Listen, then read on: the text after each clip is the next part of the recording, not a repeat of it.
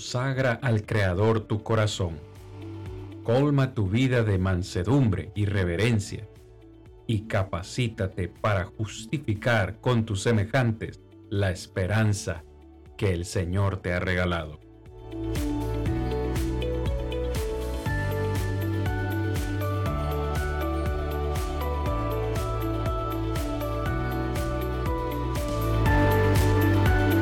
Yo soy Cristian Vargas, evangelista de Plainview Iglesia de Cristo, y este es su programa Defendamos juntos la esperanza.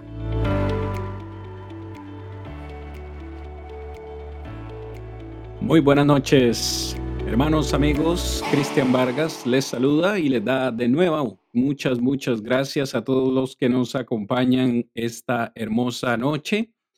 Todos listos, hermanos, ya preparados para compartir con ustedes la palabra de nuestro Padre Celestial. Les enviamos un fuerte abrazo a todas esas personas que ya están conectadas, que están apoyándonos desde sus casas, probablemente desde sus trabajos o no sabemos, incluso quizás conduciendo ya desde su trabajo hasta sus, hasta sus casitas. Les enviamos un fuerte abrazo a la distancia. Estamos hoy ya preparados para continuar con nuestro programa semanal Defendamos juntos la esperanza, el programa de la Iglesia de Cristo, donde defendemos la esperanza de todos los hijos de Dios. De nuevo, queremos expresarle las gracias a cada uno de ustedes que no solamente se conectan cada lunes, sino que también nos dejan su comentario. Es realmente refrescante para este equipo de trabajo saber que ustedes apoyan este ministerio. Es por esta razón que les enviamos este abrazo, este saludo y este agradecimiento Esperamos todos juntos en esta noche dos cosas. En primer lugar, glorificar el nombre de nuestro Señor y también edificarnos unos a otros por medio o a través de su palabra. Hoy vamos a hablar acerca de la adoración celestial, mis amados en Cristo y amigos que nos acompañan. La adoración celestial. Nosotros hemos tenido varios episodios ya donde hemos hablado acerca de temas muy importantes, como por ejemplo, ¿qué es el cielo? eh, qué nos ofrece el cielo.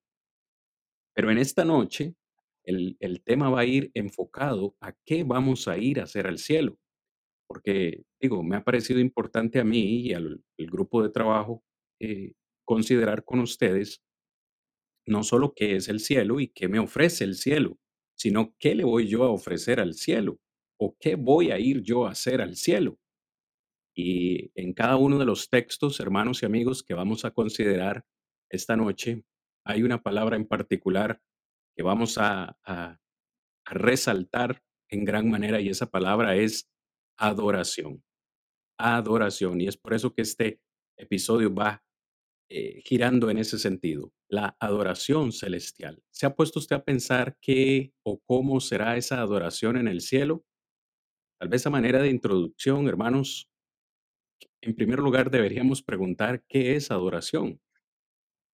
Yo creo que si le preguntamos a distintos hermanos en nuestras congregaciones, probablemente vamos a tener diversidad de respuestas, pero queremos compartir con ustedes no solo nuestro pensamiento, sino también qué dice la palabra de nuestro Dios. Mi hermano Rodrigo, para usted, mi hermano, ¿qué es o qué significa esta, esta palabra adoración? Tal vez en sus propias palabras y también tomando en cuenta la palabra del Señor. Sí, es muy importante este, que nosotros podamos considerar el significado porque cuando hablamos de la adoración, en muchas ocasiones se va a los extremos o a los puntos de creer que solo cuando voy a, al lugar de reunión adoro a Dios. Sin embargo, Dios nos demanda a nosotros la gran necesidad de poder adorarle. Y cuando hablamos de adoración, podríamos definirlo como es nuestro acto de amor, reverencia y servicio que le damos a Dios. Entonces, cuando hablamos de que es nuestro acto de amor hacia Dios, es lo que Dios nos demanda cuando nos dice el primer y grande mandamiento, ¿verdad? Amarás a Dios sobre todas las cosas. Ya cuando mostramos nuestro amor hacia Dios, estamos adorándole a Él. Cuando damos reverencia y respeto que debemos de darle nosotros a nuestro Dios y el servicio que le damos. Cuando miramos este aspecto, este, podemos considerar que el amor, la reverencia y el servicio hacia Dios no es únicamente cuando estamos reunidos como iglesia o un lugar de adoración, sino que es una forma de vida que debemos de llevar. Es decir, en donde yo esté, debo estar con una aptitud, ¿verdad? Y actuando de una manera que le agrade a Dios. Y de esta forma, entonces, nosotros podemos tener este sentido y poder darnos cuenta que en realidad viene a ser una forma en la que el hombre se va a rendir a Dios. Se habla que también viene de una raíz en griego que es proscuneo, lo que significa directamente es una postura delante o arrodillarse delante de. Entonces, en este sentido, no nos vamos a enfocar o a mirarlo como si es una forma literal o física de estar inclinado o arrodillado, aunque el significado de arrodillarse es estar haciendo reverencia a alguien. Entonces, ese sentido de arrodillarse ya nos lo muestra Dios a nosotros en cuanto a nuestra actitud con nuestro ser, con nuestro cuerpo, que debemos de tener delante de nuestro Dios. Algunos ejemplos podemos nosotros este, tener a la luz de las escrituras, en donde pudiésemos mirar varios textos, pero quiero que, que veamos en Mateo capítulo 8, versículo 2, en donde nos da ese significado. Y es cuando viene uno, uno, ¿verdad? Que está enfermo, un leproso, dice el versículo 2.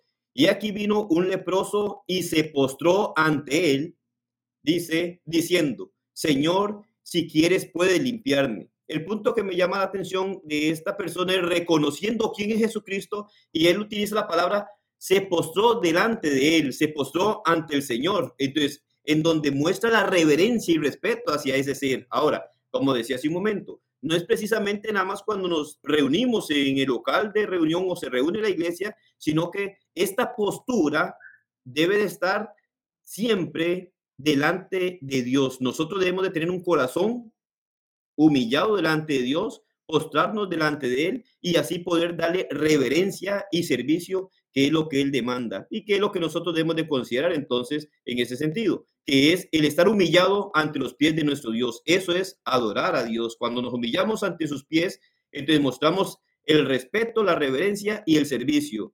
¿Qué significa esto? Que ya no hago las cosas como yo quiero, sino que me pongo a los pies del Señor para hacer las cosas de la manera que Él ha ordenado.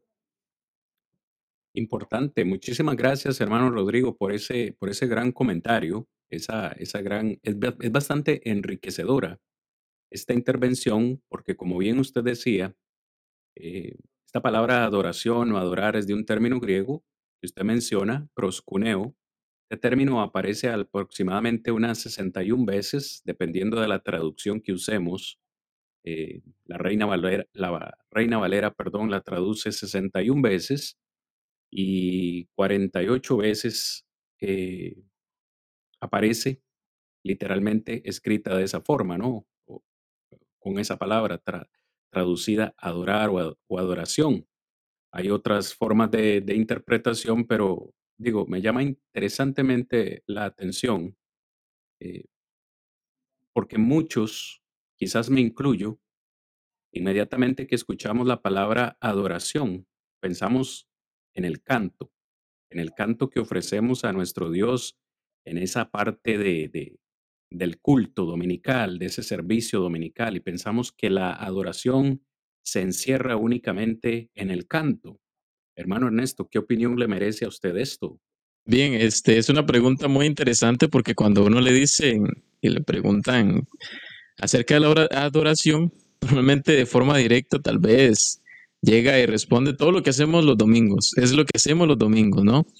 Y me resulta muy interesante porque esta parte que usted menciona de que a muchas veces la adoración se, se, asemeja o se, o se pone como que si fuera nada más directamente el canto. Pero cuando nosotros vemos en sí otro concepto de adoración es atribuirle a Dios honra.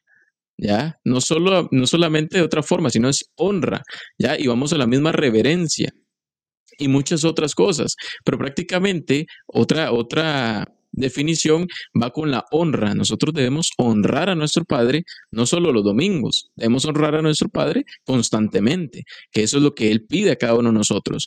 Ahora, si nosotros vemos en Juan capítulo 4, versículo 23, nuestro Dios busca que sus adoradores le adoren. Por, lo tanto, nosotros vemos que nuestro Dios nos pide adorarle. Ahora, volvemos a lo mismo, no solo los domingos, Él nos dice constantemente, día a día. Entonces, yo siempre he tenido este pensar también, porque como para mí puede ser hoy mi último día, ¿qué le ofrecí a mi Dios hoy? Lo honré a Él, le di reverencia, claramente le ofrecí devoción, le ofrecí ese amor, ¿de qué forma? Entonces, es prácticamente, mi hermano Cristian, como lo que quería compartir eh, en base a la pregunta que usted nos hacía con respecto a la adoración. Eh, esto es enriquecedor y ustedes van a ir eh, viendo por qué estamos haciendo esta introducción, amados oyentes de este programa. hemos dicho, el, bueno, el hermano Ernesto ha dicho algo muy importante. Dios desde tiempos bíblicos, digo, desde que nuestro Señor está en la tierra o estuvo en la tierra, eh, fue claro en decir que Dios está buscando adoradores que le adoren en espíritu y en verdad. Esta palabra que le adoren, que anda buscando adoradores, es del término proscuneo. Y quisiera compartir con ustedes algunos sinónimos de estas palabras que nos ayudan un poco a entender su significado. Proscuneo podría traducirse como respetar, podría traducirse como admirar, como temer, bendecir, postrarse, como bien decía nuestro hermano Rodrigo, inclinar o flexionar la rodilla y también puede traducirse como servir.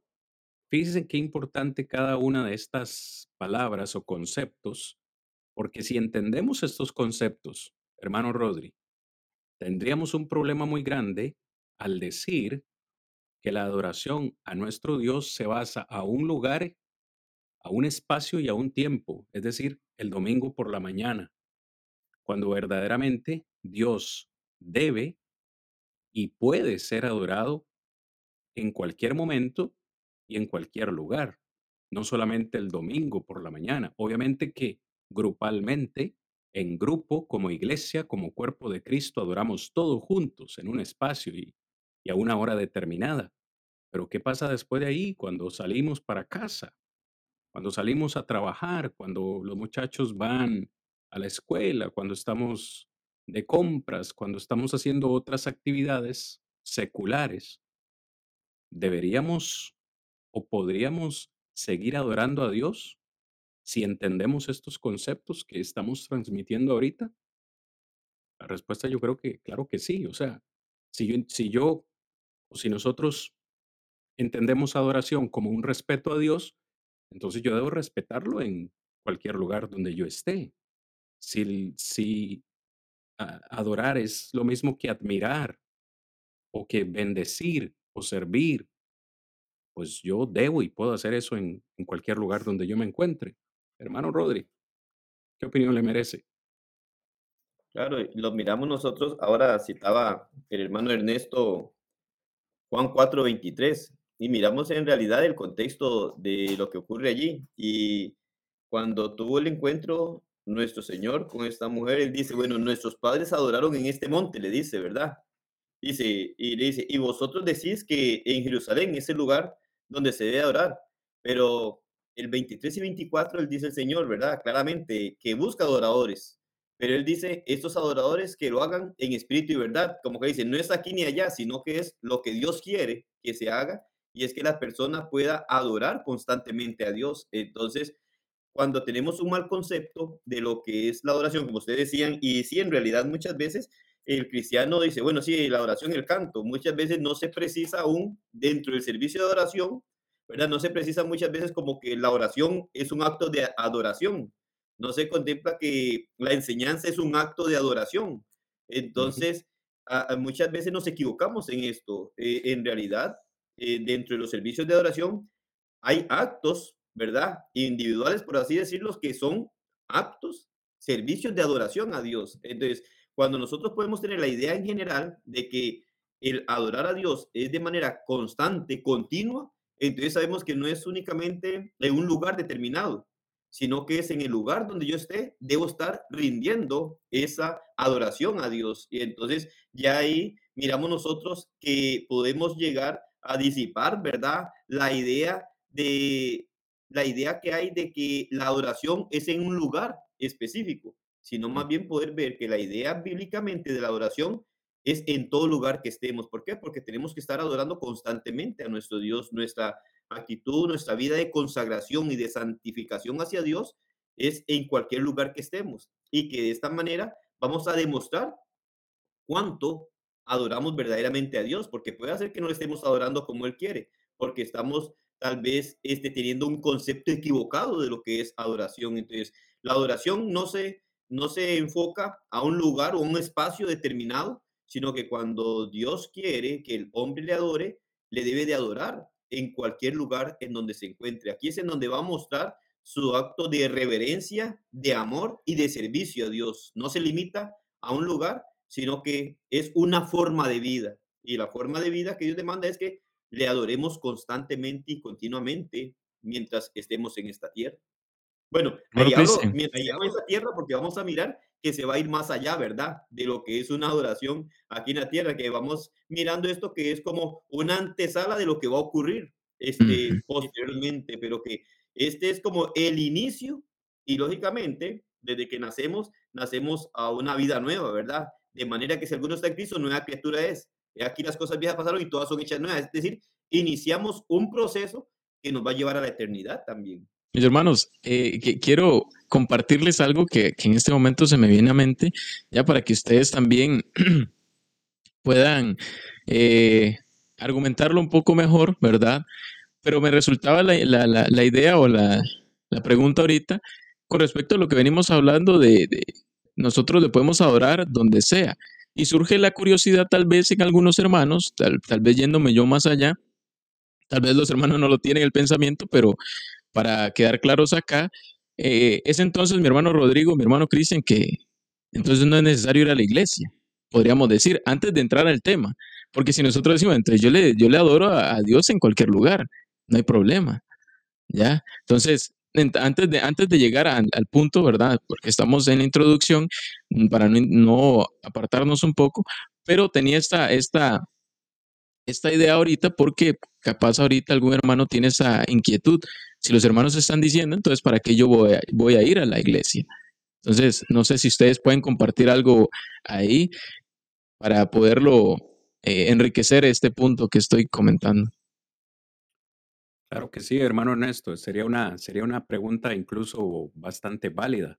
Por supuesto que, una vez más, según yo entiendo, el hermano Rodri también puede, puede ayudarnos en esta parte, pero según yo entiendo, Dios espera de nosotros, eh, voy, a, voy a utilizar este, este término, una adoración personal y una adoración grupal.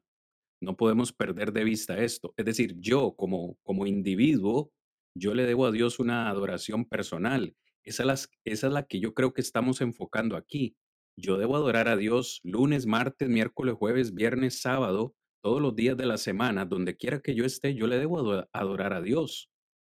Pero Dios también en su palabra demanda de mí que yo adore de una forma grupal, es decir, con mis demás hermanos en la fe, como el cuerpo de Cristo. Y en esta adoración grupal es donde encontramos por lo menos esos cinco actos de adoración que ya conocemos, el canto, eh, la adoración como, como la alabanza, el canto, la enseñanza, la oración, la santa cena, la ofrenda, y, y, y esto se debe hacer de manera grupal.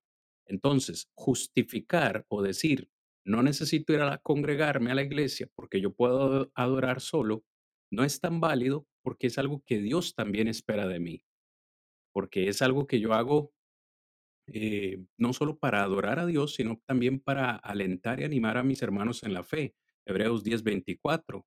Debemos congregarnos para estimularnos al amor y a las buenas obras.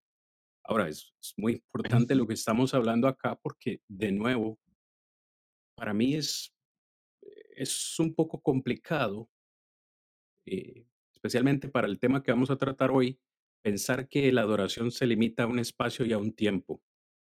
Porque muchos podrían estarse preguntando en este momento, ¿no es que hoy iban a hablar de la adoración celestial?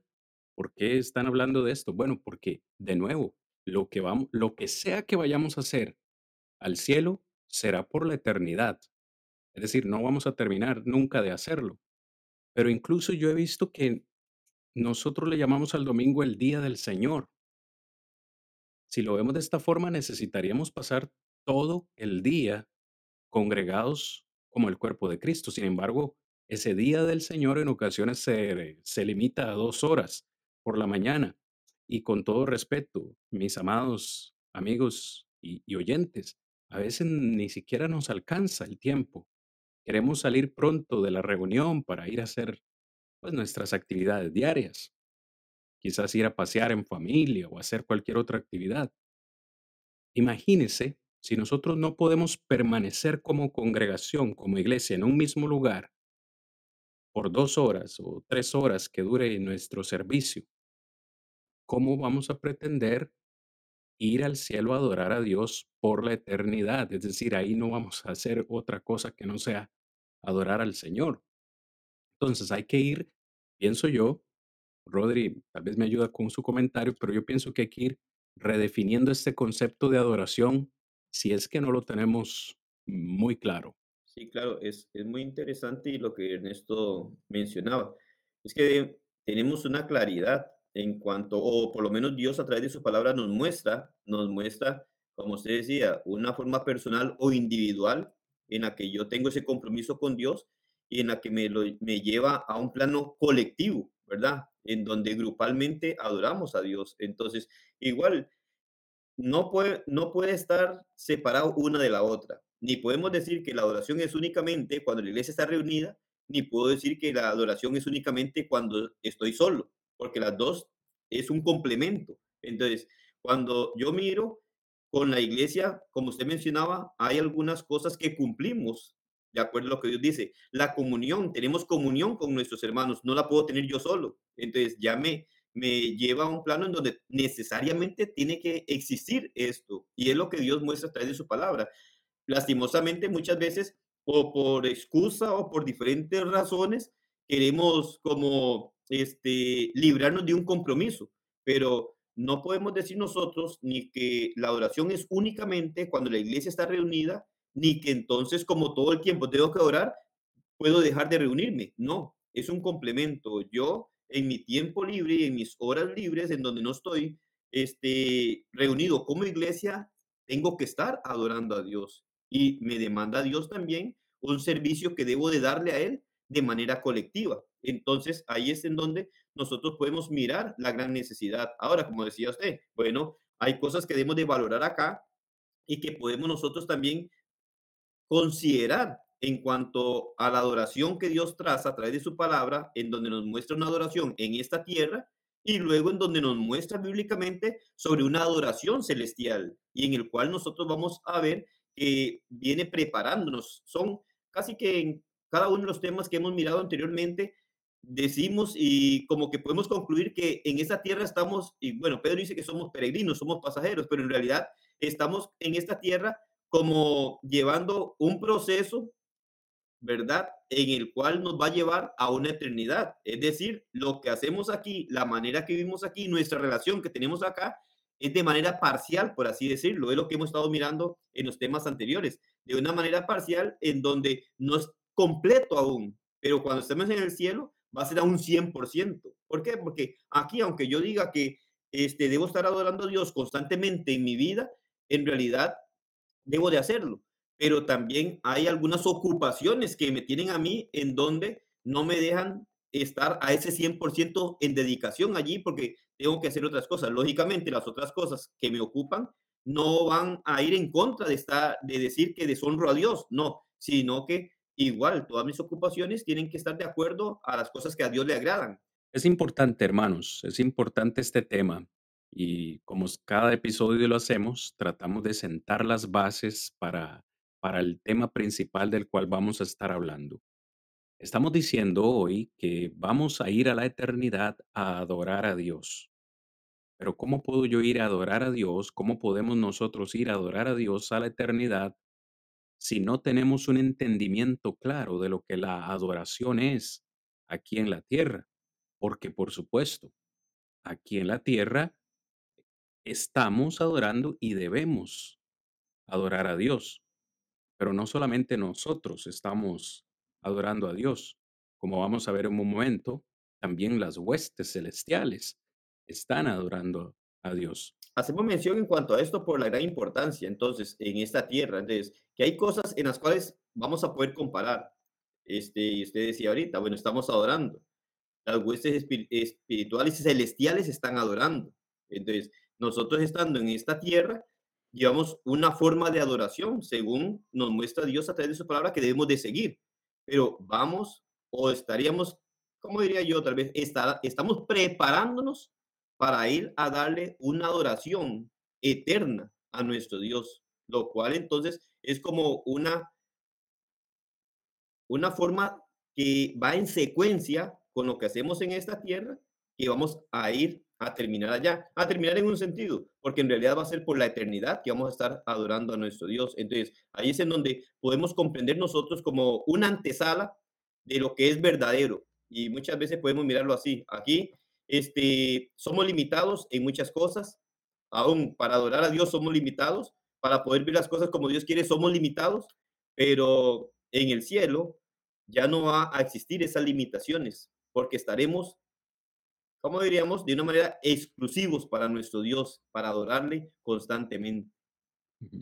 Exacto. Ahí no, estaremos, ahí, no estaremos, preocupados, ¿verdad? que vamos a ir a almorzar después del servicio o si vamos a ir a, ir a, ir a ver el partido de fútbol o quién estará ganando o, hay que ir a, a, visitar a la familia, no, nada de eso.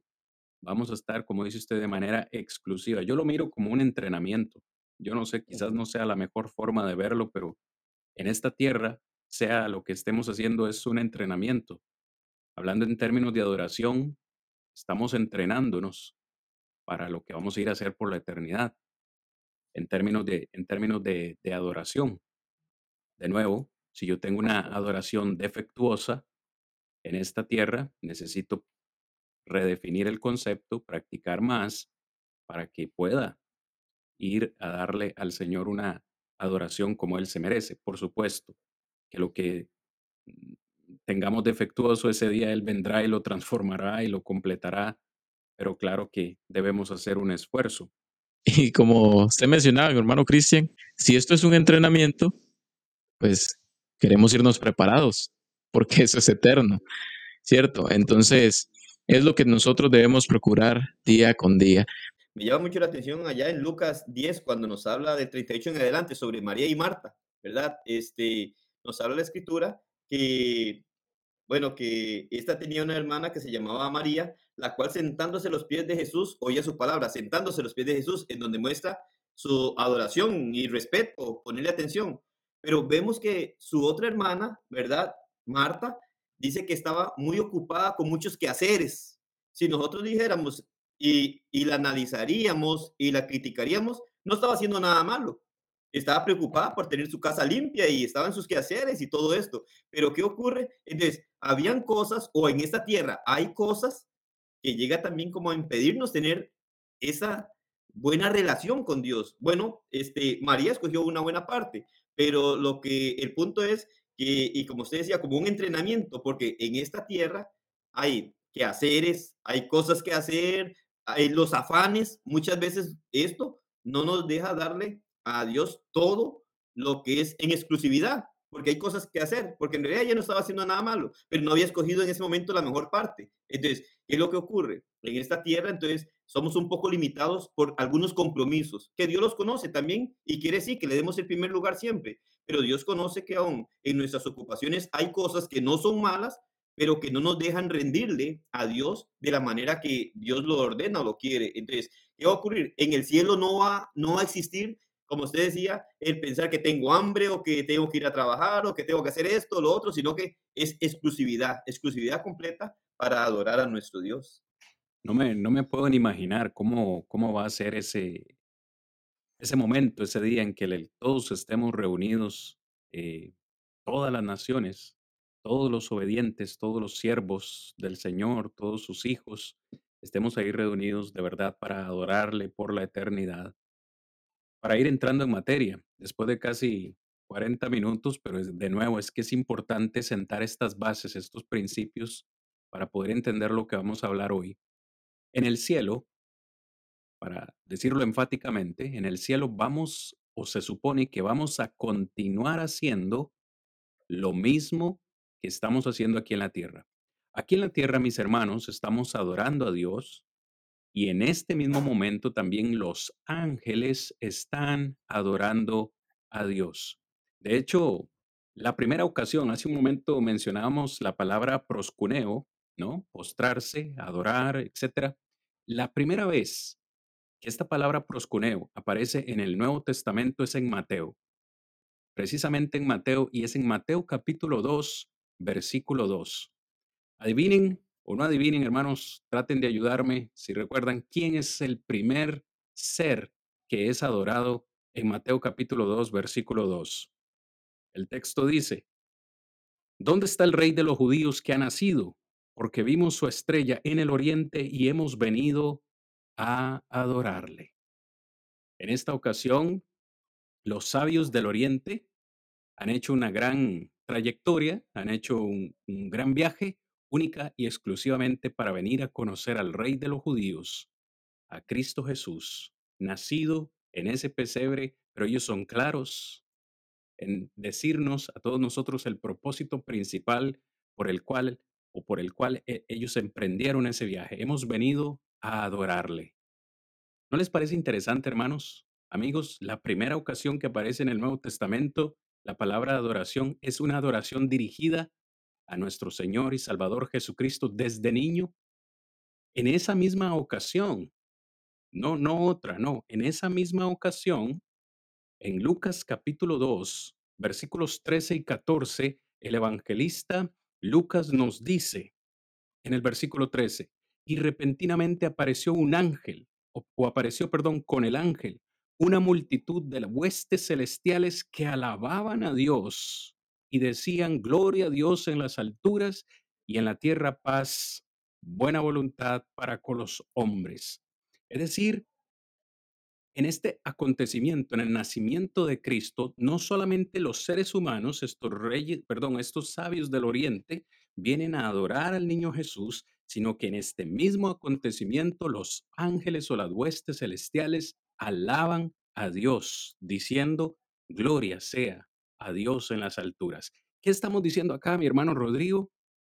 Que en este momento, en este momento que estamos aquí, Dios es digno de ser alabado no solamente por los hombres, sino también por las huestes celestiales, es decir, toda su creación.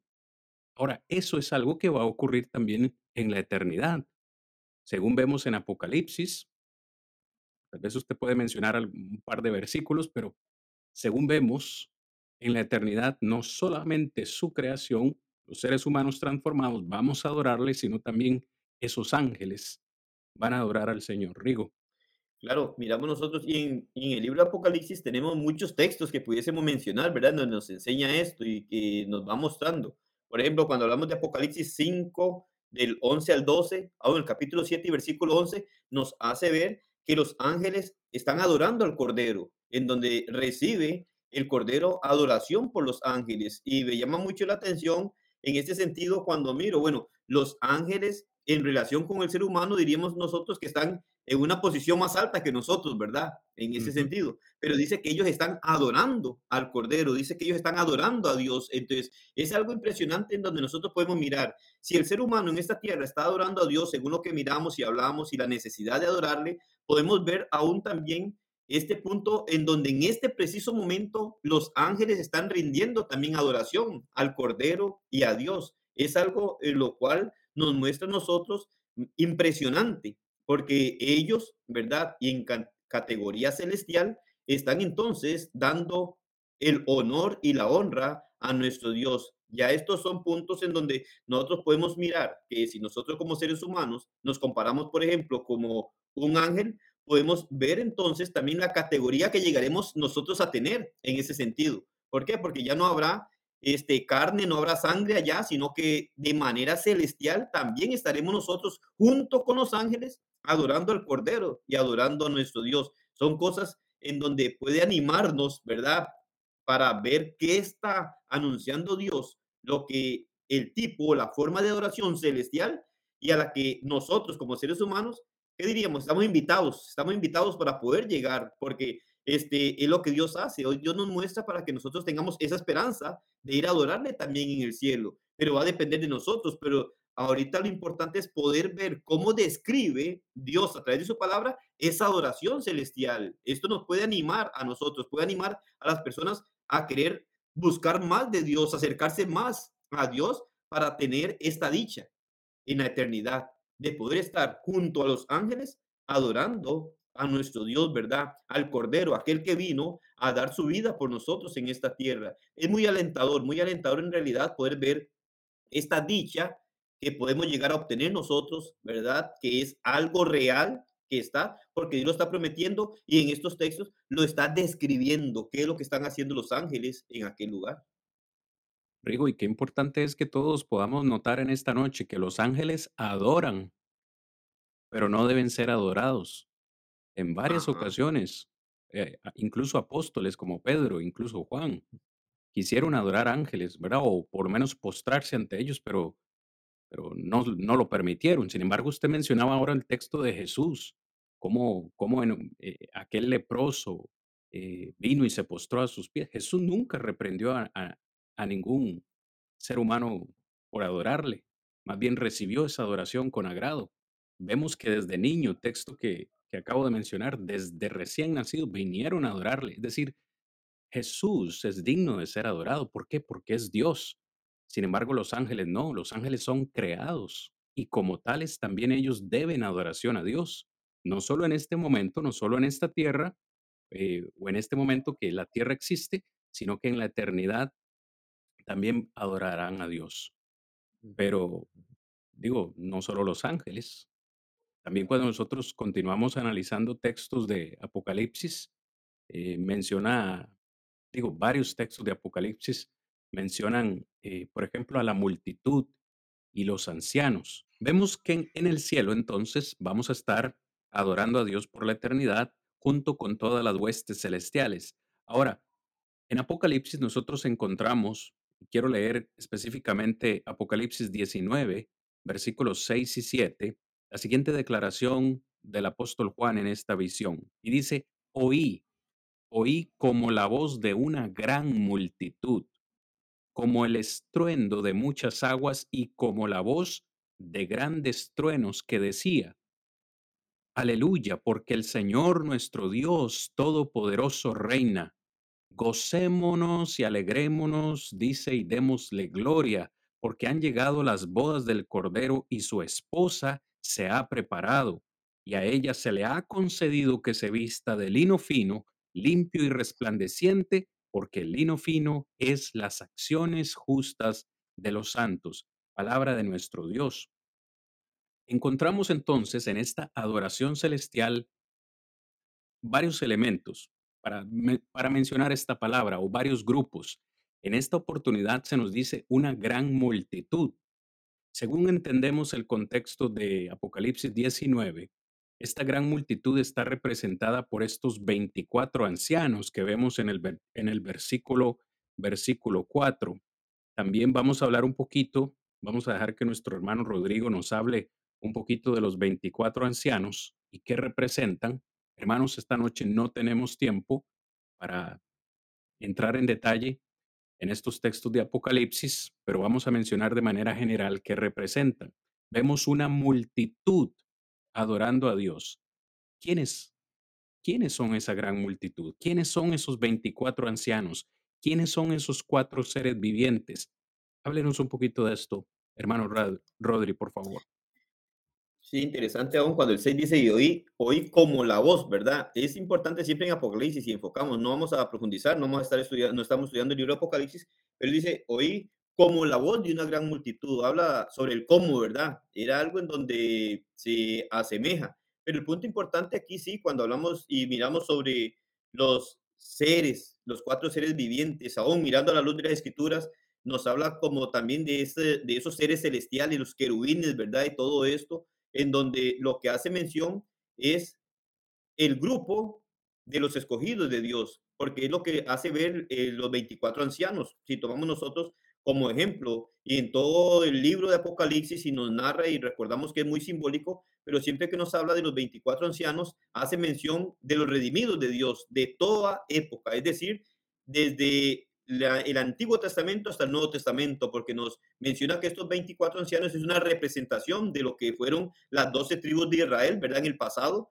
que eran los escogidos de Dios, y en el nuevo pacto, la nueva era en la cual estamos, representando 12 apóstoles, los cuales nos da 24, da prácticamente lo que es la totalidad de los redimidos, de los escogidos de Dios. Esa es la totalidad y esa es la, la voz cuando Él dice, como una gran multitud. Esta es entonces el total de los redimidos, de los escogidos de Dios, en donde según Juan narra que escucha esto y es la representación entonces de aquellos que están adorando a Dios en su totalidad, en su totalidad, dando a entender que son el todo o todo el grupo de los que han sido redimidos, de lo que es los salvos, de los que van a estar con Dios por la eternidad. Y entonces así nos hace ver. Podemos profundizar más, pero no es el hecho de ver en Apocalipsis, pero sí, prácticamente diríamos de una manera que es la representación de los escogidos de Dios, de la representación del pueblo, tal vez enfocado del pueblo de Dios, tanto del Antiguo Testamento como del Nuevo Testamento, que son los que ahora, entonces dice Juan, están rindiendo, ¿verdad? Honor, honra, gloria a nuestro Dios adorándole de esta manera. Y entonces nos hace ver precisamente esto de manera muy general en ese sentido, ¿verdad? Amén. Excelente intervención, hermano. Em, nosotros también encontramos en Ezequiel, no vamos a ir ahí, pero en Ezequiel 10:20 tenemos una, una, un texto similar a este de Apocalipsis donde se mencionan estos seres vivientes y podríamos casi, para decirlo enfáticamente, estos cuatro seres vivientes, que de nuevo el número cuatro es simbólico, no es, eh, no es literal, pero estos seres vivientes representarían, comparándolo con Ezequiel, eh, a esos ángeles, a esos querubines, o representando las fuerzas eh, angelicales o espirituales que cuidan las cosas sagradas de Dios. Si hacemos esta interpretación de nuevo, entonces podríamos decir de manera acertada que toda la creación de Dios unísona, a una sola voz, va a estar adorando en el cielo. No solamente los seres humanos transformados en una representación total del Antiguo y Nuevo Testamento, sino todas las huestes celestiales que estamos mencionando esta noche. Ángeles y seres humanos transformados adorando a Dios por la eternidad. Usted usaba una palabra muy importante, hermano. Todos los redimidos, los redimidos estarán adorando a Dios, hermano Rigo. Y qué importante que utilicemos ese concepto de los redimidos, porque yo debo repetir esto otra vez. En el cielo lo que vamos a hacer o vamos a continuar haciendo es una extensión de lo que se supone que estamos haciendo aquí. Aquí estamos adorando, vamos a continuar adorando allá. Aquí estamos reinando con Cristo. Hablemos de ese concepto, porque los redimidos vamos a ir a la eternidad a estar con nuestro Salvador Jesucristo, que dicho sea de paso, está reinando en este momento. Eh, texto como por primera de Pedro capítulo 2, versículo 9. Pedro dice, somos eh, linaje escogido, real sacerdocio, pueblo adquirido por Dios. Somos un linaje escogido, pero ¿qué significa esto? ¿Qué significa esta palabra linaje? Y, nos incluye a todos los que hemos sido redimidos con la sangre del Jesús, del Cordero de Jesús. Somos un linaje. ¿Qué nos da a entender esa palabra, hermano Rico? Linaje. nos muestra, claro, pues, prácticamente entonces nos muestra la línea que llevamos, ¿verdad? En cuanto a esta esperanza que llegamos a obtener. Y entonces no, no nos habla en un sentido de una forma de mezcla allí, ¿verdad? Sino que prácticamente cuando nos habla del linaje escogido, nos da la línea de aquellos escogidos. Lógicamente estamos hablando de una forma en la cual hay, este, se ha tenido que mantener una obediencia de una manera singular cada uno. Entonces nos lleva a estar en el mismo grupo. Entonces, cuando nosotros no obedecemos lo que Dios nos demanda para poder redimirnos, Entonces, no estamos en la misma línea de los escogidos. Ahora, dice que ese linaje, esa forma en la que hemos sido limpiados con una misma sangre, que es la sangre de Cristo, entonces nos lleva a un mismo grupo. Entonces, ese linaje es un grupo, un grupo escogido. Ese grupo escogido, entonces, viene a tener la dicha de poder ir a adorar o de ir y continuar adorando a Dios en la eternidad, ¿verdad? Que era lo que usted hacía mención ahora. No es que vamos a ir hasta ese momento a adorar a Dios, sino más bien es una extensión, una continuación de lo que hacíamos acá. Claro, van a haber muchas cosas diferentes ahí, en donde ya seremos semejantes a los ángeles, porque no hay carne, ¿verdad? Y sangre allá, pero vamos a tener entonces una forma transformada en donde hay una semejanza con lo que son los ángeles ahora, y entonces llegamos, llevamos una línea, pero para poder llegar allá tenemos que ser ese linaje escogido, esos que han obedecido, que han sido redimidos, en donde nos pone en un mismo grupo, en una misma línea, y vamos a tener entonces la oportunidad de estar con nuestro Dios, en donde se va entonces a enfocar allí lo que es, lo que hacía mención usted con el texto anterior, en lo que nos muestra que aquellos cuatro seres vivientes representando actualmente lo celestial, los ángeles, los querubines y los 24 ancianos, hablando lo que son los humanos en un sentido, pero que allá ya no va a haber diferencia en humanos y, los ángeles, sino que vamos a ser seres y vamos a estar de una forma celestial delante de Dios, adorándole por la eternidad. Entonces, hay necesidad de llegar a ser uno de estos que Pedro dice, de ser un escogido, de estar en el linaje, en la línea de aquellos que van a tener la redención y son redimidos para adorar a nuestro Dios, que es lo que nos muestra a nosotros igual Isaías capítulo 51, versículo 11, cuando nos hace ver que los redimidos de Jehová volverán a Sión. Entonces, hablando de una forma en la cual nosotros hoy que estamos acá, únicamente estamos como en una antesala de lo que va a ocurrir posteriormente. De la misma forma que miramos nosotros Apocalipsis 19, 5 al 7, por ejemplo, cuando nos habla de la adoración de la multitud de los siervos. Estos siervos, estos que tienen esta línea de ser escogidos por Dios, entonces estos son los que van a estar adorando en la eternidad con Dios. Y que esto nos muestran que antes de estar en la eternidad adorando a Dios, en esta tierra ya están adorando a Dios. Únicamente que va a haber un cambio de estado en donde pasamos de lo terrenal, del humano, a una forma celestial, a continuar con la misma adoración que le damos hoy a Dios, en donde va a ser por la eternidad y como decíamos anteriormente, sin algunos obstáculos o contratiempos que tenemos en esta tierra. Allá vamos a tener una dedicación, ¿verdad? Exclusivos para nuestro Dios. Exactamente. Y quiero también plasmar mi comentario, mis hermanos, porque me resulta algo muy emocionante, aparte porque nos damos cuenta que estos, este pueblo reinará, estos redimidos reinarán y verdaderamente eh, nos llena más de esperanza. Y me gusta esta palabra de linaje, porque si nosotros vemos en sí la definición de, linaje, como decía nuestro hermano eh, Rodrigo, pero si nosotros vemos, esa palabra tiene que ver una descendencia, o sea, mis hermanos, leyendo de esta forma este versículo de, de, de Primera de Pedro, capítulo 2, versículo 9, dice, más vosotros, o sea, ustedes son linajes escogidos, o sea, forman ahora parte de esta descendencia, ahora forman parte de esa descendencia de esta familia o de este pueblo. Y me encanta, porque ahora nos damos cuenta que el Evangelio hace esto, te hace formar parte de este linaje escogido, te hace formar parte de esta familia, te hace formar parte de esta descendencia. Y me encanta esto. Y realmente pues seguiremos nosotros adorando, seguiremos todos nosotros, eh, llegaremos a reinar claramente todo y cuando nosotros eh, sigamos adorando a nuestro Dios. Quiero retomar eh, la clase utilizando una, una palabra que utilizaba Rodrigo hace un momento y es siervos.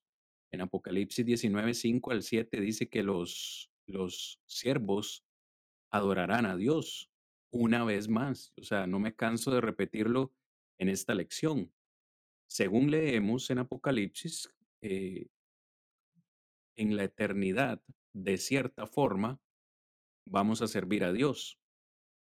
Se supone que eso también es una extensión de lo que estamos haciendo en esta, en esta tierra. En esta tierra debemos ser siervos, porque yo pensaba de nuevo e, en este texto de 1 Pedro 2.9, se nos dice que somos linaje escogido.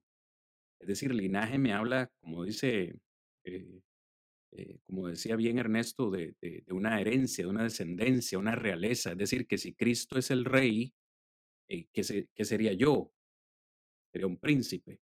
Usted, mi hermana que me escucha, sería una princesa. Pero también veo otros conceptos, como por ejemplo, Dios es el Padre, nosotros somos hijos. También la Biblia habla de que nosotros somos sacerdotes. Eh, también habla de que somos pueblo, somos súbditos del rey. Y dentro de esa línea de conceptos también se nos dice que nosotros somos siervos. Mis amados en la fe, estamos en esta tierra y hemos sido dejados para servir al Señor. De nuevo, no solo el domingo, en la mañana, no solo el miércoles por la noche o el martes o el jueves cuando usted se reúne con la iglesia, no, debemos servir al Señor siempre. Apocalipsis, por ejemplo, capítulo 22, versículo 3 dice, y no habrá más maldición. Hablando de esta eternidad, no habrá más maldición y el trono de Dios y del Cordero estará en ella y sus siervos le servirán.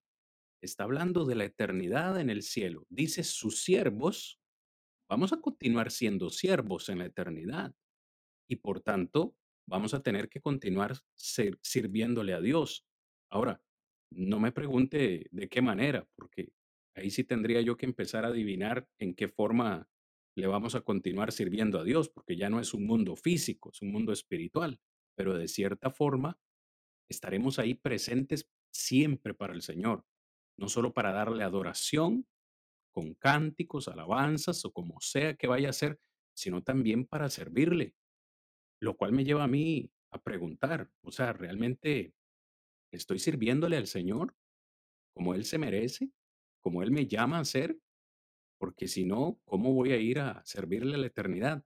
Es más, yo creo que, no sé, Rigo, si es Apocalipsis 7, versículos 13 al 15, tal vez me, me ayudas a buscarlo, pero creo que hay un texto que dice, de día y de noche serviremos a Dios en su templo. Y entiéndanse estas figuras, de nuevo, eh, no son literales. Eh, no habrá templo ahí, por supuesto, no habrá día, no habrá noche, pero es una forma de darnos a entender que siempre, constantemente, continuaremos sirviendo al Señor. Es ese texto, Rigo, de capítulo 7, verso 13 al 15. Dice entonces, uno de los ancianos habló diciendo, estos que están vestidos de ropas blancas, ¿quiénes son y de dónde han venido? Yo les dije, Señor, tú lo sabes.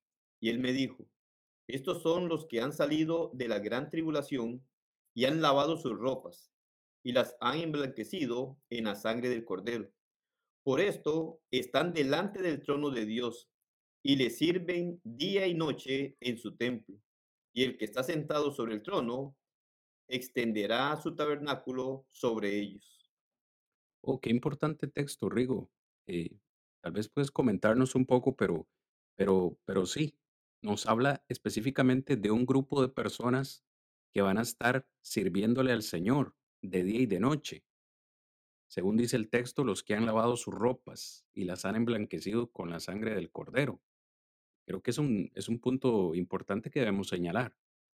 Sí, claro, porque en este punto, bueno, el primero en el versículo 14, cuando dice, estos son los que han salido de la gran tribulación, estos son los que han llegado, dice, a lavar sus ropas, ¿verdad? Y las han emblanquecido, dice, con la sangre del cordero. Me llama mucho la atención y recordamos, este es muy simbólico el libro Apocalipsis, porque ahí dice, bueno, le sirven día y noche. Y entonces, bueno, se nos dice, o hemos mirado cuando nos dice, allá no va a haber diferencia de tiempo en realidad, ¿verdad? Como decir día y noche, pero si nos habla en un sentido para comprender ahora que estamos en esta tierra, hablando de día y noche, diciéndonos en otras palabras que es una forma continua en donde va a ser ininterrumpida esa adoración que se le va a brindar a Dios. Pero igual como decíamos anteriormente, es algo grandioso que va a recibir no toda persona. El versículo 14 es claro y nos dice que no es toda persona, sino dice que son los que han salido de la gran tribulación, de los que han limpiado o lavado, ¿verdad? Sus vestiduras. Entonces, es algo importante que nos muestra que va a ser una adoración permanente ¿verdad? Una adoración continua, pero que los que van a llevar a cabo esta adoración van a ser aquellos que han limpiado sus vestiduras. Y esto sabemos que lo único que refleja es la limpieza del pecado por medio de la sangre de Jesucristo. Y que la sangre de Jesucristo no limpia el pecado de todo ser humano. Tiene poder para limpiar todo pecado, pero no limpia el de todo ser humano, sino de aquel que obedece al Evangelio de nuestro Señor. Entonces, ahí hay una condición, pudiésemos decir nuevamente, claro, la adoración celestial está y está marcada por Dios a través de su palabra, pero los que van a poder hacer y llevar a cabo esta adoración en el cielo son aquellos que han obedecido el Evangelio, que es lo que nos hace ver prácticamente Juan cuando nos muestra esto. Y es interesante cuando él dice, bueno, entonces uno de los ancianos habló diciendo, estos que están vestidos de ropas blancas, ¿quiénes son y de dónde han venido? Y en realidad entonces está hablando de lo que va a existir allá, pero que según miramos nosotros, no es cualquiera persona la que ver allá, pero que sí hace ver que son aquellos que van a servir día y noche en su templo. Y él dice, está sentado sobre el trono, extenderá su tabernáculo sobre ellos. Va a ser algo impresionante el poder ver estar en la presencia de nuestro Dios, Él en su trono y nosotros, ¿verdad? Sirviéndole día y noche, dice el texto, ¿verdad? Haciendo el enfoque de que es una adoración completa sin final. Va a ser eterno allí. Y es que nosotros no nos podemos imaginar. O sea, de nuevo, estamos todavía en esta, en esta carne y es un poco difícil para nosotros poner esa imagen, pero como bien dice usted, será magnífico. O sea, estar en ese lugar y con todos esos creyentes. Yo, me, yo, yo no sé usted, eh, hermano Ernesto, hermano Rigo, estar con el grande, eh, esos grandes hombres y mujeres de fe. Imagínense poder estar ahí, conocer a Abraham, conocer a Moisés, conocer, conocer a, nuestro, a nuestro Salvador por primera vez, después de haber predicado y hablado tanto de Él, poder ver a Jesús tal cual es y decirle gracias, Señor, por haber, por haber muerto, por haber dado su vida por mí en esa cruz. Imagínense conocer a todos esos hombres y mujeres de fe, de los cuales predicamos tantas veces los domingos, dimos lecciones bíblicas y estar ahí, en ese salón exclusivo. Ese va a ser como el, el salón, el paseo de la fama de los grandes hombres de Dios, Ahí vamos a plasmar, entiéndase la figura que estoy usando, nuestra estrella en el Paseo de la Fama. Poder estar ahí con todos e, esos redimidos del Señor, como hemos dicho, adorando al, Padre Celestial, sirviéndole por la eternidad. Pero hay otro concepto que yo quiero que casi vamos terminando en esta noche, pero hay otro concepto que quiero señalar y es el que también vamos a reinar con Cristo. Exactamente, así es mi hermano y muchas gracias. Este, me encanta cómo, si ustedes notan mis hermanos, cómo no hay acá distinción al, hablar acerca de la adoración a nuestro, a nuestro Dios, porque si ustedes notan, los, como ustedes mencionaban anteriormente, los ángeles están adorando. Ya, aunque como decía nuestro hermano Rodrigo, aunque ellos tienen mayor rango en este momento que nosotros, ellos están adorando. Y no hay esa distinción, sino que ahora viene nuestro Dios y nos dice, también ustedes adoren. ¿Ya? Porque acá van a seguir adorando. Y claramente me encanta esto y me llena siempre, siempre de esperanza al hablar de iremos a ver a estos grandes hombres, lo que el hermano Cristian nos comentaba, y pues claramente todos, todos queremos, pero vamos a que no es fácil, vamos a que tendremos que pasar por muchos, muchas cosas, pero la recompensa será grande y es lo que todos queremos. Pero al final, pues, si nosotros queremos llegar a adorarle a nuestro Dios, a adorar estando en los cielos, pues claramente debemos adorar en la tierra para adorar en el cielo. ¿Ya? Entonces, es lo que nos corresponde. Vamos a ir a adorar al Señor, vamos a ir a a, servirle de día y noche, vamos a estar en comunión con Él, pero algo que, que también encuentro en la palabra, hermanos, es que vamos a ir a reinar con Cristo, o al menos eh, así, lo, así nos lo deja ver la palabra del Señor en varios textos del Nuevo Testamento. Hay varios, yo quisiera mencionar en esta noche segunda de Timoteo, capítulo 2, palabras del apóstol Pablo, y quiero leer desde el versículo 8 hasta el versículo 12. Pablo le dice al joven Timoteo, le aconseja lo siguiente, Timoteo, acuérdate de Jesucristo, Hermanos, hagamos estas palabras nuestras esta noche a todos los que están conectados o están escuchando esta lección luego. Hagamos estas palabras nuestras. Hermanos, acordémonos de Jesucristo, del linaje de David, resucitado de los muertos, dice Pablo, conforme a mi evangelio, en el cual, es decir, en el evangelio y en Cristo, principalmente sufro penalidades, sufro hasta prisiones a modo de malhechor, mas la palabra de Dios no está presa. Por tanto, todo lo soporto por amor de los escogidos, para que ellos también obtengan la salvación que es en Cristo Jesús con gloria eterna. Palabra fiel es esta. ¿Cuál es esa palabra fiel? Verso 12 dice, bueno, al final del 11 dice, si somos muertos con Él, también viviremos con Él. Si sufrimos, también reinaremos con Él. Si le negáremos, Él también nos negará. Verso 13, si fuésemos infieles, Él permanecerá fiel. Él no puede negarse a sí mismo. De cierta forma, hermanos, yo no sé cuántas veces lo he dicho y lo voy a decir hasta el final de la lección, yo creo. Todo lo que vayamos a hacer al cielo es una extensión de lo que se supone estamos haciendo aquí en la tierra. Ahora, hay que decirlo con autoridad, mis hermanos, amigos. Cristo, cuando venga por segunda vez, no va a venir a reinar, no. Él está reinando en este momento. De hecho, 1 Corintios 15, 22 eh, al 24, si no me equivoco, dice que Él vendrá por segunda vez, nos transformará y entregará el reino al Padre. El reino es su iglesia, pero Él está reinando en este momento y nosotros como iglesia somos su reino. En cierta forma estamos gozando de las bendiciones de tenerlo a Él como rey. Pero cuando vayamos a la eternidad, vamos a continuar en esta condición, de nuevo, eh, reinando con Él. Hay un texto, vamos a ver si es Mateo eh, capítulo 25, que, porque me parece muy interesante este concepto. Y a mí siempre me gusta hacer la parte fácil, que es leer el texto, y adivine qué, mi hermano Rodrigo, a usted le toca la parte difícil. explicarnos el texto. Muy bien. Palabras del Señor Jesús. No son palabras de nadie más. Palabras del Señor Jesús en Mateo 25, versículo 34. Entonces el rey dirá a los de su derecha, venid, benditos de mi Padre, heredad del reino preparado para vosotros desde la fundación del mundo.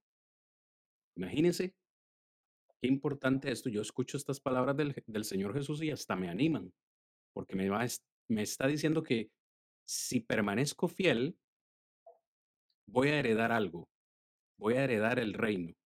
Pero, como ya dije, voy a dejar que el hermano Rodrigo nos, nos comente la parte más difícil hermano, claro. Igual, haciendo la conexión en el texto que leías de en Timoteo. Sí. Porque el versículo 12 precisamente dice, si sufrimos, también reinaremos con él, ¿verdad? Este, pero interesante cuando empezaste a leer desde el versículo 8. ¿Por qué? Porque muchas veces las personas, en, en esta tierra, ¿quién no sufre? En esta tierra toda persona sufre de una u otra manera, pero sin embargo, no es todo sufrimiento el que aprueba estar con Dios en la eternidad, porque de hecho ya Pablo habló sobre lo que es sufrir penalidades, pero estando en Cristo, sufrirlas por Cristo. Entonces, todo esto va a traer a nosotros un beneficio y es el poder estar en la eternidad con nuestro Dios. Cuando nos habla igual, Mateo nos hace ver sobre el recibir un reino, el reinar con el Señor, ¿verdad? Pero entonces, no precisamente este, va a enfocarnos como, bueno, en Mateo podemos mirarlo como un reino futuro, porque se está anunciando de lo que va a ocurrir. Aún si lo miramos para después de la venida del Señor, es algo que vamos a continuar, como usted lo decía, es una continuación, porque de hecho Colosenses 1.13 dice que Él nos ha librado de las tinieblas y trasladado al reino de su amado Hijo. Ahora, estando en el reino de su amado Hijo, entonces nos considera como aquellos que vamos a heredar ese mismo reino, pero ahora de una forma celestial, en donde vamos a ir a ser parte con nuestro Dios. Entonces, es interesante el poder mirar que en el gran día del juicio final va a ocurrir esto. El Señor, aquellos que han obedecido, que han sido parte de aquel reino, va a continuar reinando con ellos en el cielo, pero que es algo que Dios ha preparado ya desde muy antes y que nos hace ver que hoy en día el estar en Cristo, estamos reinando con el Señor y estando reinando con Él, sufrimos muchas situaciones negativas estando en Cristo. Entonces, ese sufrimiento es el que va a ser convertido en gozo eterno porque vamos a ir a estar eternamente con nuestro Dios. Entonces, es lo que hace ver cuál es el punto del reino, igual como nos habla nosotros Apocalipsis y nos lo hace ver en donde también nos menciona el libro de Hebreos, algo importante en cuanto al reino que Dios ha establecido y ha planeado desde antes de la fundación del mundo. Y nos habla que el reino que, en el cual nosotros estamos hoy ha sido originado en la mente de Dios y ha sido originado en los cielos porque es celestial. Solamente que ahora está, por decirlo así, temporalmente en esta tierra, que somos nosotros, que somos su iglesia, que somos su cuerpo, pero de una forma temporal, porque somos pasajeros acá. Posteriormente ocurrirá el gran juicio final, en donde Dios nos tomará para llevarnos ya a estar en un lugar en donde no llegaremos a tener el peligro de perder nuestro, nuestra forma de reinar con Dios. Mientras estemos en esta tierra, lógicamente estamos propensos o tenemos nosotros este por qué estar luchando, porque podemos perder nuestra relación con Dios, podemos perder el estar reinando con nuestro Dios en esta tierra. Pero si nosotros miramos que llegando en esta condición al gran día del juicio final, seguiremos reinando con Dios. Entonces, ahí es una forma de continuar lo que Dios nos ha dado en esta tierra. Y entonces Mateo nos hace ver eso, lo que va a ocurrir en aquel gran día, en donde sería la continuación, porque como mencionaba ahora, Colosenses 1.13 nos hace ver, el mismo Juan, estando en la isla de Pasmos, allá en el capítulo 1, nos hace ver también que era copartícipe con otros reinando, ¿verdad? Entonces, esto nos enseña claramente que el reino está en esta tierra, porque Dios, el Señor, está reinando y que nosotros somos su reino, su iglesia, pero que debemos de mantener esa relación con Dios para que después del gran día del juicio final vayamos a reinar. Bueno, se puede decir que vayamos a reinar, pero diríamos como igual ha usado el hermano Cristian esa palabra, continuaríamos reinando, pero ya sin un riesgo de perder esa relación con nuestro Dios. Mis hermanos, yo, espero, eh, bueno, verdaderamente así debería ser nuestro sentir, eh, la idea de yo querer ofrecerle a Dios un servicio ilimitado, porque lamentablemente acá en la tierra tenemos muchas cosas que nos, que nos hacen pues podríamos decir, eh, tener un tiempo, un lapso para adorar a, nuestro Dios por el tema de tantas cosas que hoy en día el ser humano pues, pues pasa. Pero parte de nuestro, nuestro pensar debe ser es adorar a nuestro Dios acá para ofrecerle, ahora sí, ya más este, tranquilos, un servicio ilimitado a nuestro Dios. Y muy acertado el, el comentario de nuestra hermana Yasmina. Se nos va acabando el tiempo. Amados hermanos, así de rápido se nos ha ido el estudio de esta noche y quiero, quiero finalizar con un último punto que me parece a mí súper, súper importante que no podemos dejar de lado. Hemos dicho que en la eternidad, en ese cielo que nos espera, eh, lo único que vamos a hacer es adorar al Señor, adorar a Dios, servirle a Dios de día y de noche. Vamos también, en cierta forma, a reinar con Cristo Jesús, pero quiero que terminemos esta noche, eh, hermanos, mencionando esto. En esa eternidad, en el cielo, también vamos a adorar a nuestro Señor Jesucristo. ¿Por qué? Porque nuestro Señor Jesucristo fue Dios, es Dios y continuará siendo Dios por la eternidad y como tal es digno de ser adorado. Desde su nacimiento en ese pesebre, los ángeles adoraron, los sabios del oriente vinieron a adorar. En su ministerio terrenal, muchos se postraron a sus pies para adorarle. Después de su resurrección, muchos también le adoraron. Hoy sabemos debemos de adorarle y en la eternidad también será digno de adoración. En, en Apocalipsis, perdón, capítulo 5, ya el tiempo no nos alcanza, para analizar este texto en detalle, pero quiero leerlo porque es importantísimo. Apocalipsis 5, versículos 8 al 14, dice Juan, y cuando hubo tomado el libro, el Cordero, los cuatro seres vivientes y los veinticuatro ancianos se postraron delante del Cordero, es decir, delante de Cristo. Todos tenían arpas y copas de oro llenas de incienso, que son las oraciones de los santos, y cantaban un cántico nuevo diciendo, digno eres de tomar el libro y abrir sus sellos, porque tú fuiste inmolado y con tu sangre nos has redimido para Dios. Subraye eso, por favor. ¿Por qué es que Cristo es digno de ser adorado?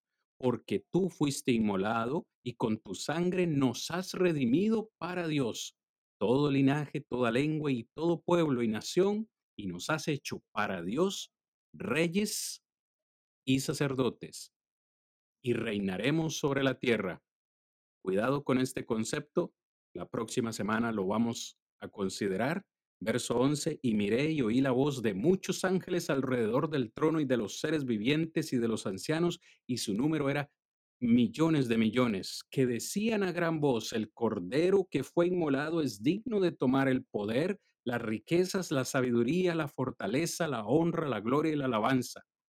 Y y a todo lo creado que está en el cielo y sobre la tierra y debajo de la tierra y en el mar, y a todas las cosas que en ellos hay, oí decir al que está sentado en el trono y al Cordero, sea la alabanza, la honra, la gloria y el poder por los siglos de los siglos.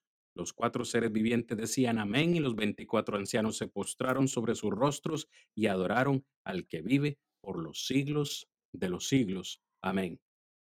Qué hermosa visión la de Juan, de esa adoración celestial. Imagínense todo lo que está en el cielo, en la tierra, debajo de la tierra, en el mar, toda la creación unísona, unísona, perdón. Alabará al Cordero. Hermanos y amigos, Cristo es digno de ser adorado. Y yo quiero finalizar, hermano Rodri, hermano Ernesto, en esta noche, haciendo énfasis en esto. Cristo debe ser adorado en esta tierra mientras estemos en vida. Porque si así lo hacemos, gozaremos del privilegio de adorarle por la eternidad.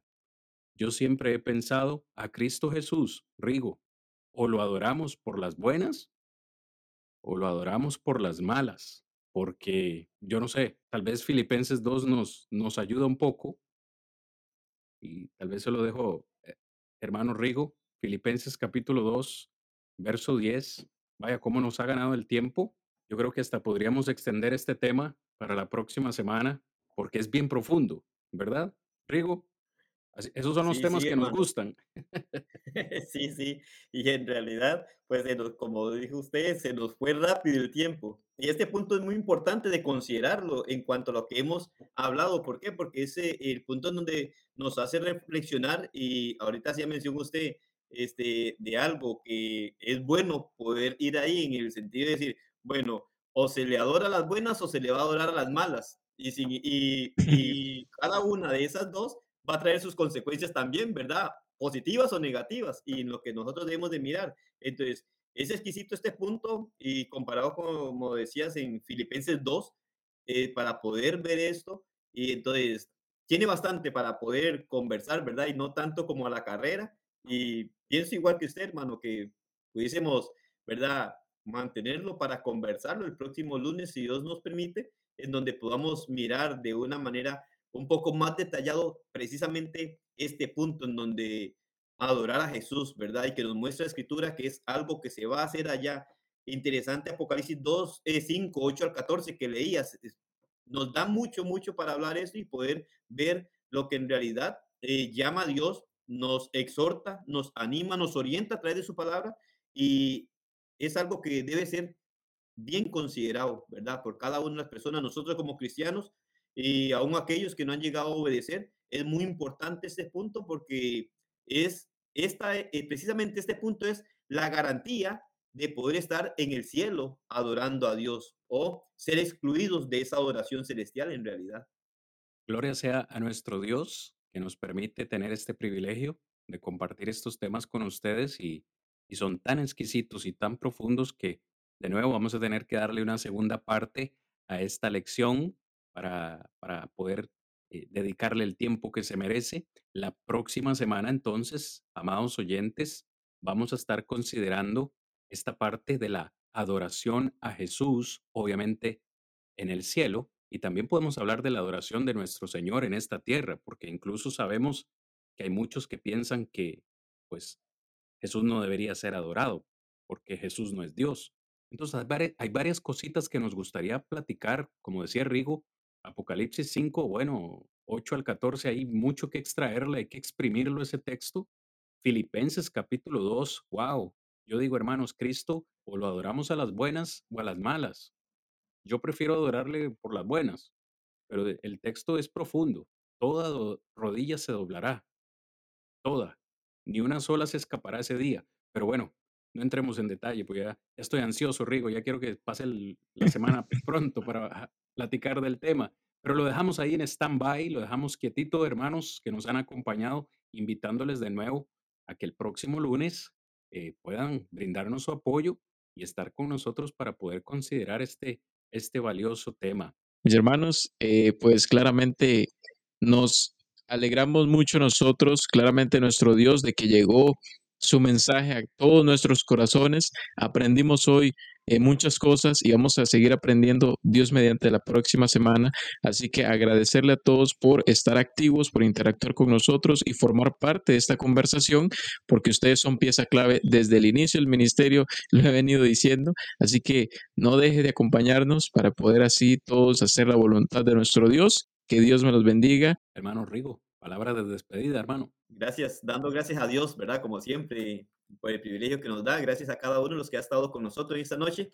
Y bueno, así quedamos para continuar, si Dios lo permite, el próximo lunes. Esperamos vernos por este medio y que sigamos edificándonos con la palabra de nuestro Dios. Que el Señor siga derramando muchas bendiciones sobre cada uno de ustedes. Les robo un minutito nada más para agradecerles también, hermanos, por esta eh, oportunidad de compartir con ustedes cada lunes. Gracias por su apoyo. Eh, este ministerio ha crecido en gran manera, no solo en números, sino en comentarios, en apoyo, y eso nos anima a seguir adelante cada semana con ustedes.